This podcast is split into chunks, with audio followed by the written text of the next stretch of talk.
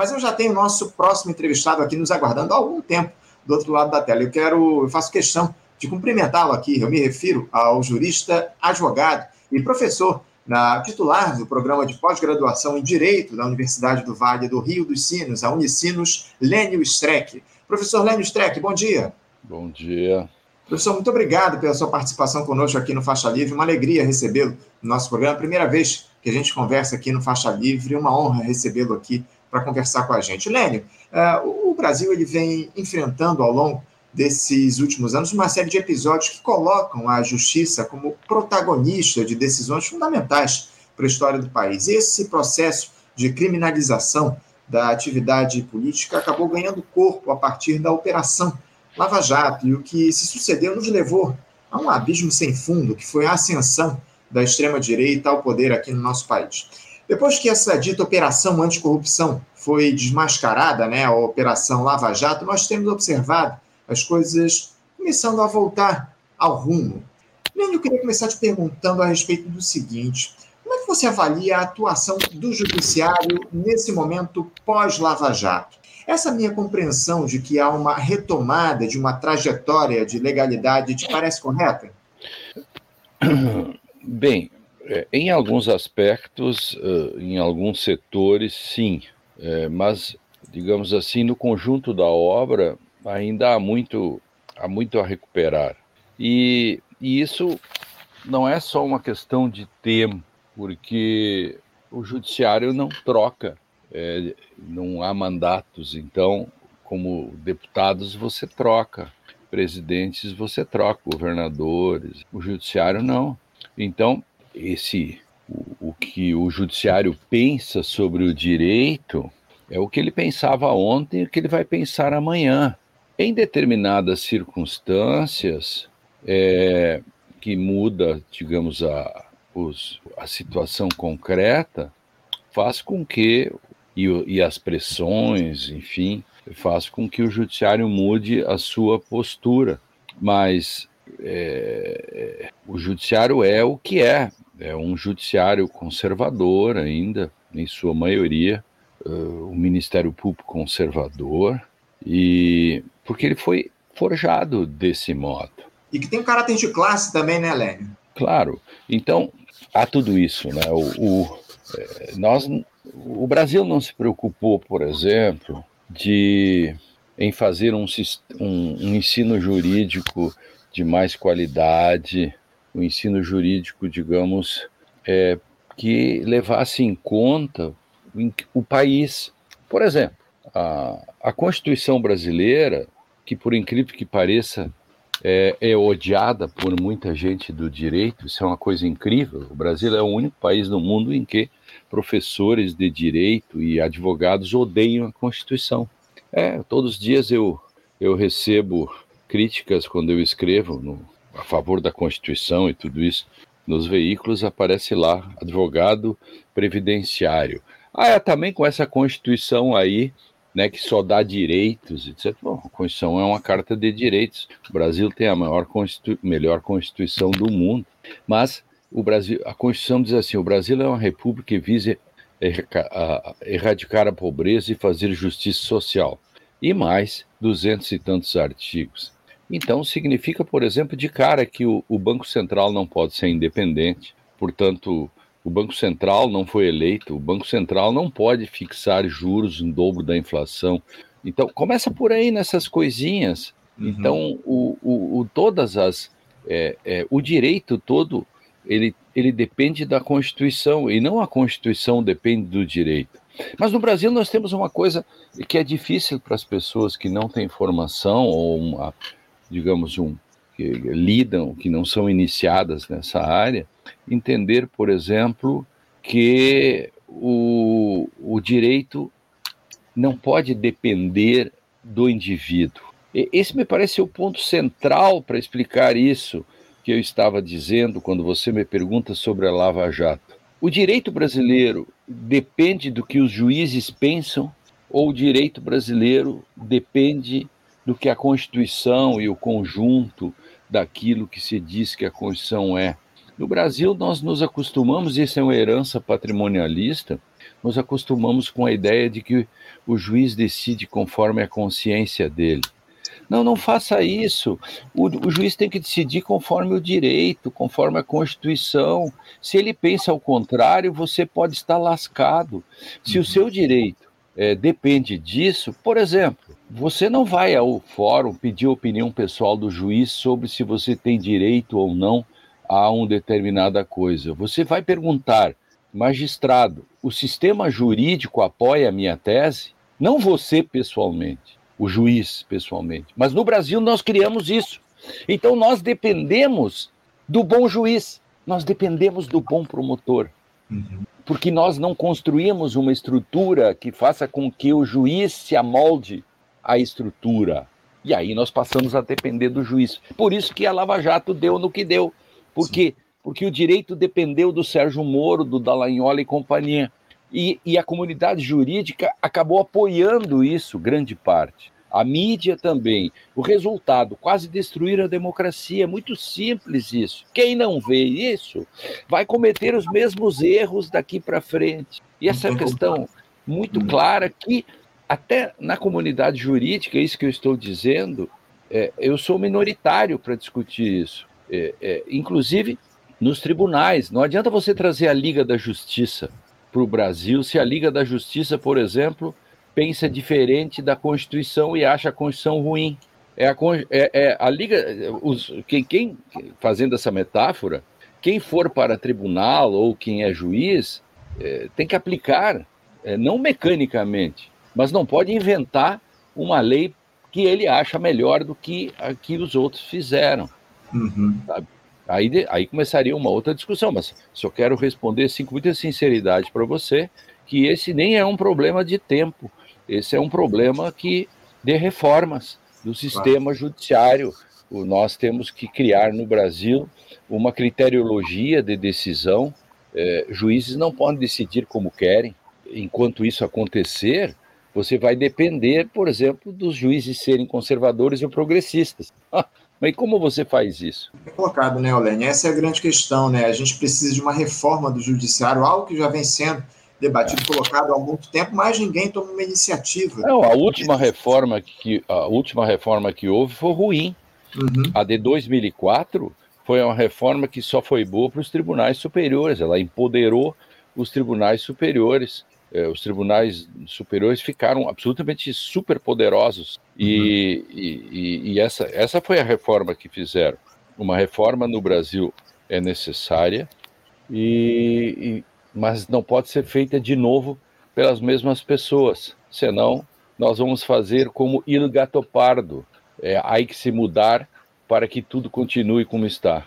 Exatamente, essa é a grande questão, muito bem colocado. Agora, o, o Lênio, eu falei aí a respeito dessa trajetória de legalidade, enfim. É, você acha possível que a, eh, a gente tenha um avanço nesse quadro de, do, do, judiciário aqui no nosso país, caso o presidente Jair Bolsonaro não venha a pagar pelos inúmeros crimes que ele cometeu enquanto ocupava o cargo máximo da República? Como é que você vê, o, Lênio, a atuação do judiciário diante de todas essas acusações que estão colocadas sobre as costas do Jair Bolsonaro?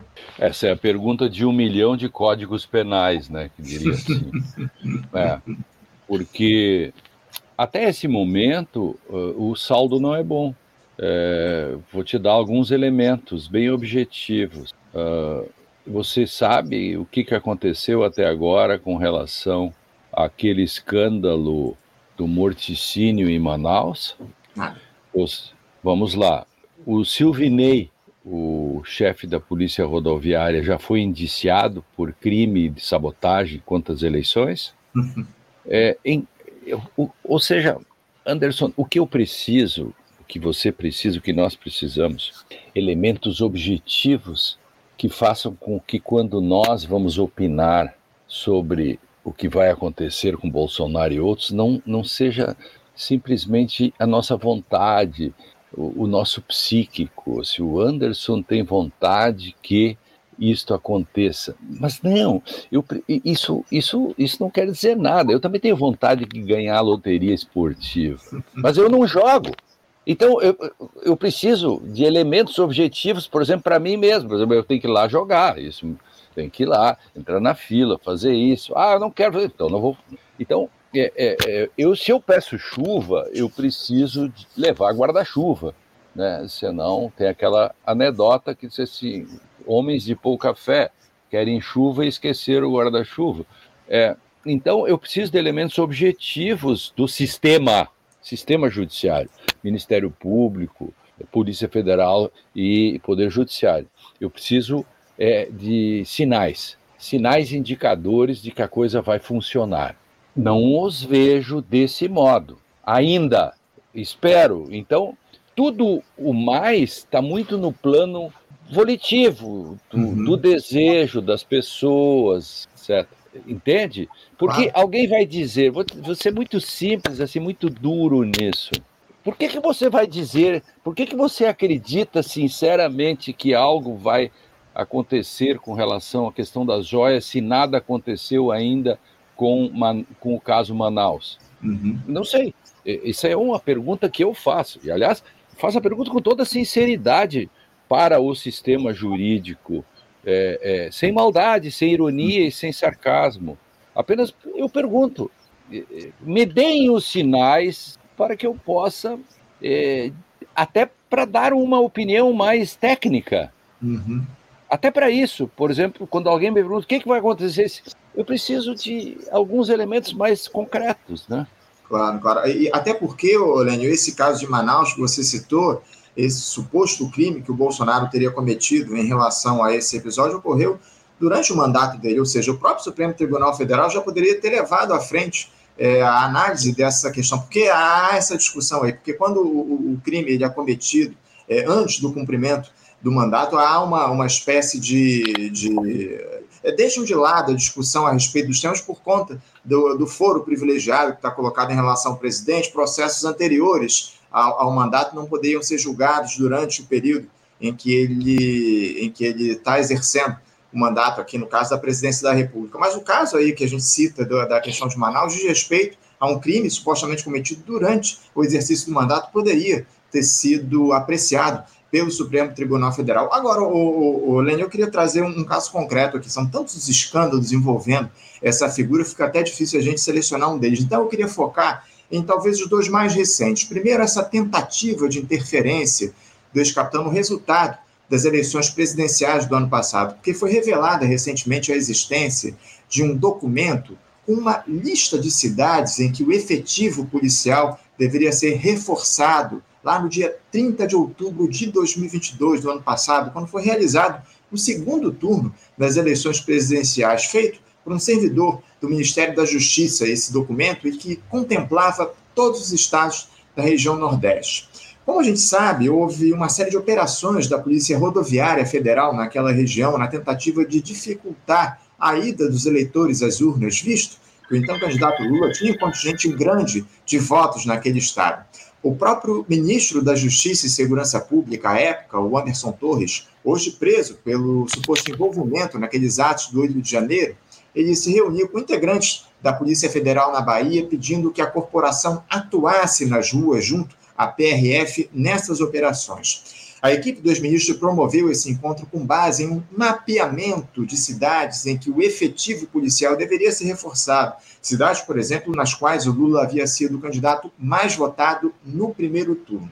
Ou seja, é, há um, um cenário, há um caso gravíssimo que deixa evidente essa tentativa de interferência do governo anterior no resultado eleitoral. Eu queria um comentário seu, o, o Lênio, para essas responsabilidades no episódio que eu estou colocando. Se o ex-presidente Bolsonaro pode ser envolvido em eventuais acusações, como é que a justiça deve lidar com esse episódio, Lênio? Bom, é, para envolver o presidente nisso é muito difícil porque teria que ter um, um, alguns elementos, por exemplo, que o ministro da Justiça dissesse que houve um planejamento com relação a isso, ou que ele recebeu ordens, porque o, o que ficou claro aí tem o documento lá do cara da Bahia, que por sua vez recebeu instruções do Silvinei, o Silvinei, que era o chefe, deve ter recebido, por óbvio, do Anderson Torres, Bom, o Anderson Torres, a menos que o Anderson Torres diga que eu recebi instruções e planejei isso com com Augusto Heleno, Bolsonaro, enfim. Uhum. Senão é muito difícil porque senão se estaria simplesmente é, o fato de ser presidente é, não faz com que o que os seus subordinados façam seja por si só crime, senão o cara seria condenado por governar. Né? E isso seria muito perigoso também, porque se, se, se, o, se um ministro do Lula fizer alguma coisa, é, automaticamente se diria que Lula é o responsável. Tem que pensar nessa coisa toda e não é só porque é o Bolsonaro ou o governo Bolsonaro. A gente tem que ter uma visão olhando é, é, de um belvedere toda a situação. Então tem que ter a costura, os elementos.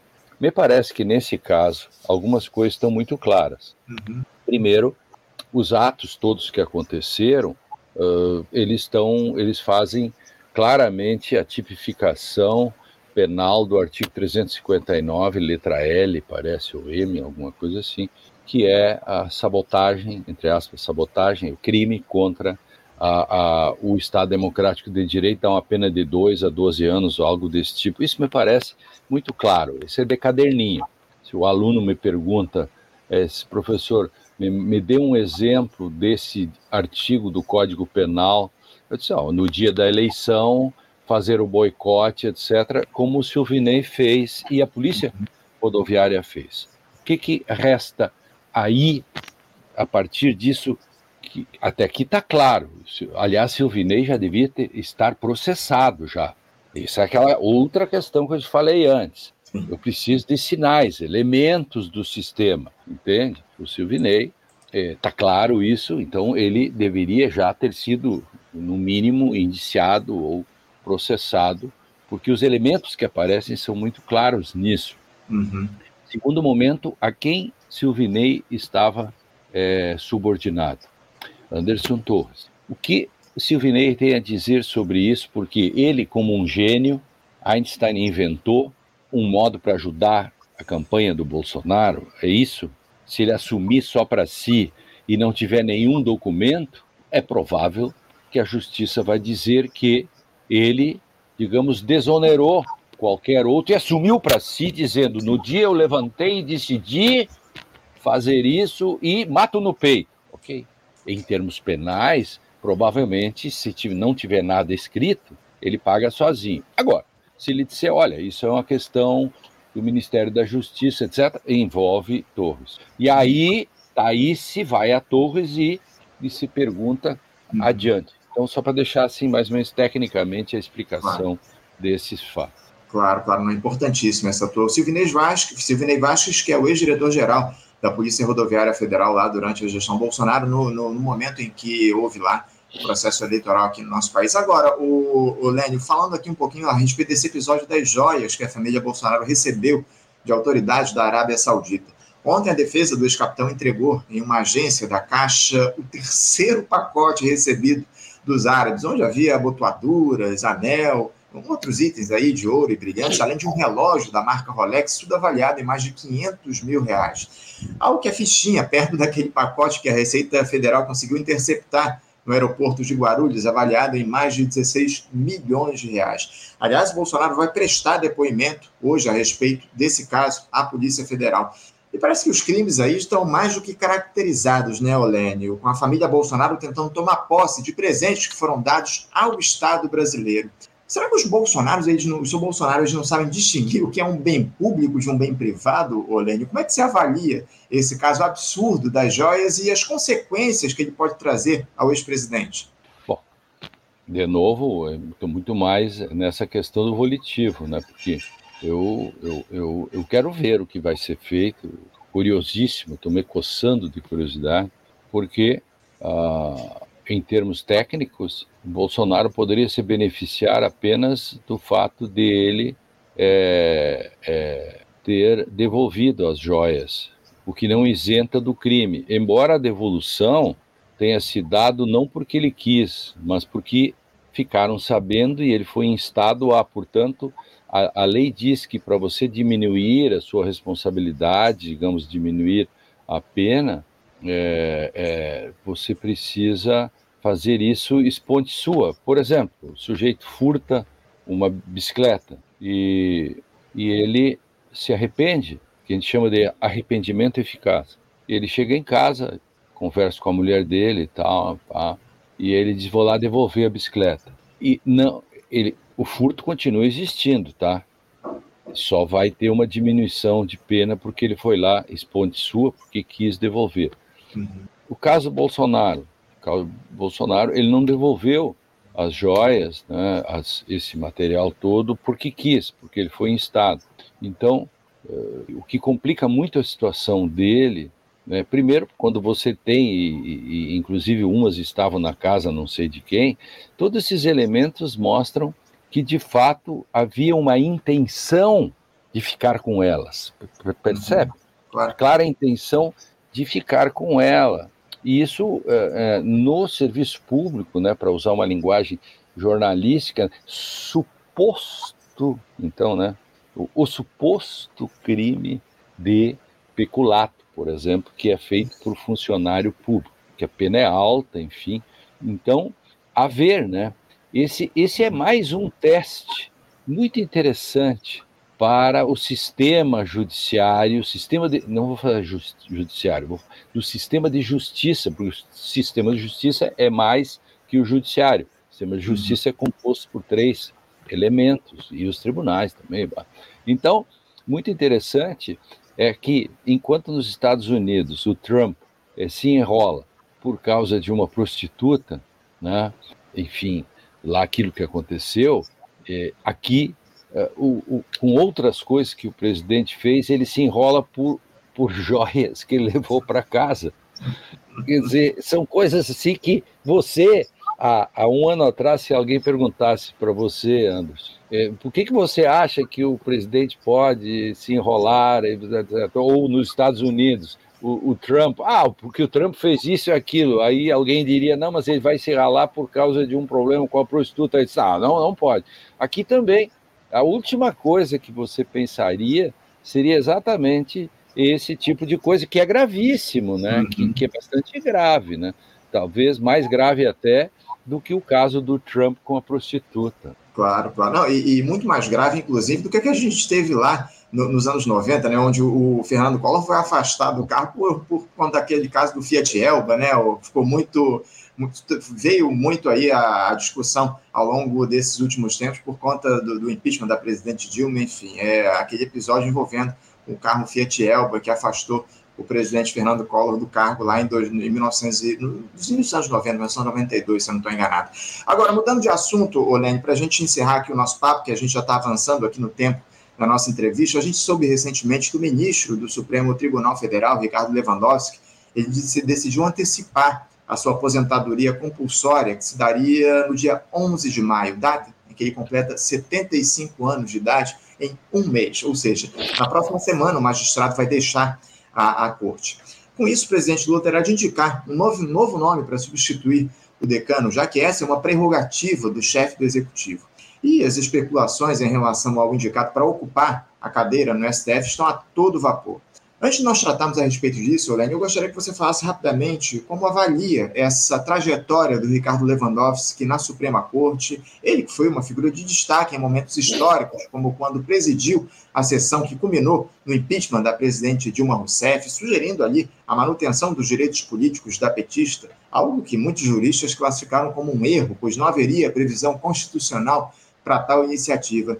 Enfim, Olene, como é que o Lewandowski esteve à altura do posto que ele ocupou no Supremo ao longo de mais de 17 anos? O Lewandowski ele tem o tamanho de uma Suprema Corte, né? Por isso que quando você fala em ministro da Suprema Corte, você precisa é, de alguém com esse tamanho, né? O Lewandowski é um bom modelo para estudar nas escolas, né? Do tipo é, se você for escolher um, alguém como arquétipo né, de, de boa conduta, né, as primeiras coisas que aparecem, assim, Sepúlveda pertence, é, Vitor Nunes Leal, algumas figuras assim, né, é, o Vitor Nunes Leal foi caçado, Evandro Lins, caçado também pela ditadura, e aí o Lewandowski pode entrar nesse rol. Né? Então, não, não, não é necessário dizer muito sobre a uhum. trajetória dele, né? Porque as coisas externas falam por ele, né? E, as coisas são assim. É, quando você precisa falar muito, muito mesmo de você é, é, e, e, não tem os elementos objetivos, né, tem um problema ainda. Quando tem bastante elementos objetivos em roda, fica muito mais fácil né, de falar sobre uhum. a trajetória do, por exemplo, Lewandowski. Claro, sem dúvida. Agora, o, o Lênin, houve aí, ou está havendo, na verdade, muita discussão em relação ao indicado pelo presidente Lula para assumir. Não foi indicado esse... ainda, né? É, não, não foi indicado, né? Mas há essa discussão em torno do nome da figura aí que deve assumir o posto do Ricardo Lewandowski a partir da, da, da aposentadoria dele lá do Supremo Tribunal Federal. Eu queria que você falasse um pouquinho a respeito de qual deveria ser o perfil desse indicado pelo Lula para substituir o Lewandowski, porque houve muitas críticas da esquerda, Lênin, ao longo dos últimos anos, de que os governos do PT indicaram ministros que, posteriormente, se aliaram a processos de perseguição política ao próprio partido, enfim, com votos para lá de polêmicos. Você concorda com essa ideia de que a maioria dos indicados por Lula e pela Dilma não tiveram posturas comprometidas com o Estado democrático de direito, também eu queria que você falasse a respeito do perfil que deve ter esse indicado pelo presidente Lula para assumir a vaga do Ricardo Lewandowski. Bom, quanto ao, ao que fizeram os ministros até hoje, cada um tem a sua história e não daria para analisar todos aqui, né? falam por si, para o bem e para o mal. Como eu disse, eu sou daqueles que acreditam em fatos. Uhum. Existem fatos, então sempre para mim, tem elementos objetivos para que eu possa fazer, falar algo assim, como o perfil. É, o, o, um erro dessa discussão para ministro do Supremo é ser discutido por assessorias de imprensa e ser discutido em off por bastidores e o próprio governo não ter pegado para si a discussão e fazer um foro de debates sobre o que, que precisa ter e o tamanho que precisa ter o um novo ministro. Uhum. Ora, a República não depende de questões pessoais. De novo, assim como o Judiciário não pode depender de opiniões pessoais de juízes eh, eh, ou ministros, assim também as indicações não podem ser porque Fulano tem o apoio de Beltrano, Fulano tem o apoio e a querência de, de Cicrano. Afinal, o que, que se quer para o que o Brasil acaba sempre resvalando num, num velho problema das relações pessoais, uhum. das relações políticas. Então, é, é, é, isso acaba fazendo com que é, pessoas se mudem para Brasília, pessoas é, que, que, que montam assessorias de imprensa ou amigos jornalistas promovem determinados nomes e, e todos os dias surgem novos candidatos. Por que isso? Porque a coisa partiu de um lugar em que parece que o governo uh, deixou que isso acontecesse, uh, transformou tudo isso num terreno minado e, e, e hoje, por exemplo, é, todo mundo diz que é alguém, mas o presidente ainda não disse, e isso faz com que fique tudo muito líquido, assim, muito hum. gasoso, e que já poderia se ter discutido. Por exemplo, é, você precisa que tipo de currículo, que tipo de perfil você quer. Primeiro, quando se discute isso, você tem que criar uma espécie de perfil, arquétipo. Eu falava antes que o Lewandowski é um arquétipo de bom ministro, mas você tem que montar o perfil e depois falar em nomes e não partir dos nomes simplesmente para depois é, é, é, ficarem discutindo e alguns até brigando entre si de repente. Não, é, acho que começou, e tem, não agora, sempre tem sido assim. Uhum. Aí, de repente, entra um governador na parada e diz: Olha, o governador apoia Fulano. Aí, Fulano ficou forte. Aí, o outro, sim, mas a ala X do partido Y, que faz parte da base do governo, quer Fulano. Então, começa a esquentar. Não é assim que se discute essas questões. Isto é uma questão republicana, res pública. Uhum. Enfim. E, e, nesse campo, você muito bem colocou, Lende, das relações pessoais e políticas, parece que o favorito para assumir a vaga lá do Ricardo Lewandowski é o do advogado Cristiano Zanin, né? O Cristiano Zanin que foi, que advogou para o Lula durante aquele processo da Lava Jato, enfim, foi uma figura muito conhecida aí ao longo desses últimos tempos. É, ele é favoritíssimo aí para assumir essa primeira vaga que o Lula vai ter direito de indicar no Supremo Tribunal Federal. Você, você considera que o, Zanin ele tem os requisitos necessários para assumir esse posto lá no Supremo, Léo? É, é, essas coisas você tem que. É, por exemplo, você, você perguntar isso para o Pedro, Pedro Serrano, para mim, ou para o Bruno Dantas, ou as pessoas que são cotadas para o Supremo Tribunal, é um concurso de misses.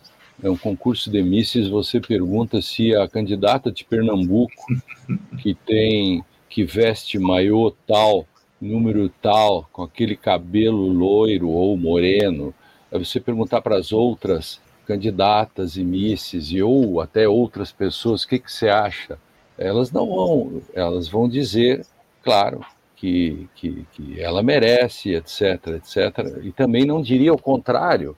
Então, evidentemente que é, o, o, o Zanin, que é amigo dessa gente toda, o Pedro Serrano, meu, participamos juntos dessa luta para é, a defesa do Lula. Eu fiz, eu fiz parecer é, pro bono, gratuito, né, para o Lula, é, embora não fosse aprovado, mas eu fiz, eu fiz um parecer pro bono é, para o Lula, no caso, quando, eu, quando queriam tirar os direitos dele de presidente da República na prisão e queriam mandar ele para o Tremembé, aquele negócio todo, eu fiz o parecer ali. Eu ajudei o Zanin, ajudei a Valesca, a, o, o ajudou naquilo que pôde e, e ajudei também, eu fui o protagonista, um dos protagonistas da ação declaratória que, que acabou soltando o Lula, que é a DC 44, e a, a Zanin foi um guerreiro, então, obviamente que o Zanin fala por si já também, né? O Zanin já não precisa mais que os outros digam que ele pode ou não pode. A questão do Zanin não passa por isso. A questão do Zanin é uma questão interna para saber se isto para um que é um desgaste político ou não para o presidente e não pelas qualidades dele. E isso ele tem. É, é, perguntar se ele tem notável saber jurídico, ele tem. Todo mundo sabe e ele tem. Então não é isso que se trata, né? Assim como outros é, também teriam. As questões todas são muito políticas nesse sentido. Né? Aliás, para falar nisso, hoje, ontem, fez, foi o quinto aniversário né, da, da decisão do Supremo que eh, negou o habeas corpus para o Lula e dois dias depois o Sérgio Moro prendeu. Atenção, vou dizer de novo, que as pessoas esquecem. Ontem fez cinco anos do dia em que o Supremo negou o habeas corpus ao Lula. Dois dias depois ele foi preso, ficou preso quase 600 dias, e isso fez com que Bolsonaro ganhasse a eleição. É sobre essas coisas a gente tem que refletir quando nós falamos o que é isto, a República Brasileira. É sobre isso que nós temos que falar. De todo modo, eu já parabenizo é, os, os Anin e todos que estão nesse as misses, né, que estão nesse concurso, aí, brincando um pouco nessa metáfora, é porque é, a, a, discussão, embora não, não seja no nível que eu gostaria, pública, assim, que o governo deveria ter aberto isso, entre as pessoas que circulam nisso tem sido muito lienosa, assim, muito educada. O, fizemos, inclusive, uma carta de, de apoio naquele momento que o Zanin foi atingido duramente por aquele advogado no banheiro lá do aeroporto, desagravo, a OAB logo desagravou, fizemos imediatamente, portanto, eh, nós sabemos o tamanho das pessoas e sabemos respeitar, assim como sabemos também respeitar a decisão soberana que o presidente da República pode tomar, porque desde 1891 eh, o presidente nomeia quem ele quer. Ao fim e ao cabo, o eleitor é um só. É isso, não tenha dúvida. Lênio Streck, eu quero te agradecer demais essa importante entrevista que você nos deu aqui no nosso programa. Muito obrigado por você nos atender e falar muito a respeito aí dessas questões relacionadas à justiça. As, o que você trouxe aqui para a gente nos engrandeceu muito o debate aqui no nosso Faixa Livre. Muito obrigado pela tua participação. Eu te desejo um bom dia e em breve a gente volta a conversar aqui no nosso programa. Obrigado, Lênio, pela tua participação. Um bom dia para você, um abraço e até a próxima. Valeu, um bom dia. Conversamos aqui com o Lênio Streck, o Lênio Streck, que é jurista, advogado e professor titular do programa de pós-graduação em Direito na Universidade do Vale do Rio dos Sinos, a Unicinos, e bater um papo com a gente a respeito dessas questões envolvendo o ex-presidente Jair Bolsonaro, os processos em que ele, que ele responde na justiça aqui no nosso país sobre as a indicação do Lula ao Supremo Tribunal Federal com a aposentadoria do ministro Ricardo Lewandowski, um papo importantíssimo que a gente teve com o Lênin Streck, que inclusive é um dos cotados aí para assumir a vaga do Ricardo Lewandowski, ainda que o favoritíssimo para ocupar esse posto seja o Cristiano Zanin, que foi advogado do presidente Lula, o principal advogado naquele processo que o Lula é, respondeu aqui no nosso país em relação à Lava Jato. Ele é o favorito do Cristiano Zanin, mas o Lênin está cotado aí para uma dessas vagas no Supremo Tribunal Federal. Talvez não a primeira, mas teremos aí uma segunda indicação do presidente Lula ao longo dos próximos anos e talvez o Lênio aí possa ocupar essa vaga. Vamos ver qual vai ser a decisão, a primeira decisão do Lula aí que deve ser tomada nos próximos dias, muito provavelmente após o retorno do Lula da viagem que ele fará à China na próxima semana. Você, ouvinte do Faixa Livre, pode ajudar a mantê-lo no ar. Faça sua contribuição diretamente na conta do Banco Itaú, agência 1964, conta corrente 03004 dígito 1. Essa conta encontra-se em nome da Associação de Funcionários do BNDES, a AFBNDES, uma das nossas entidades patrocinadoras, mas seus recursos são destinados exclusivamente para o financiamento do nosso programa. Você pode fazer a sua doação de qualquer valor utilizando também a nossa chave Pix, que é ouvinte@programafaixalivre.com.br. Sua contribuição é fundamental para a manutenção desta trincheira radiofônica no ar.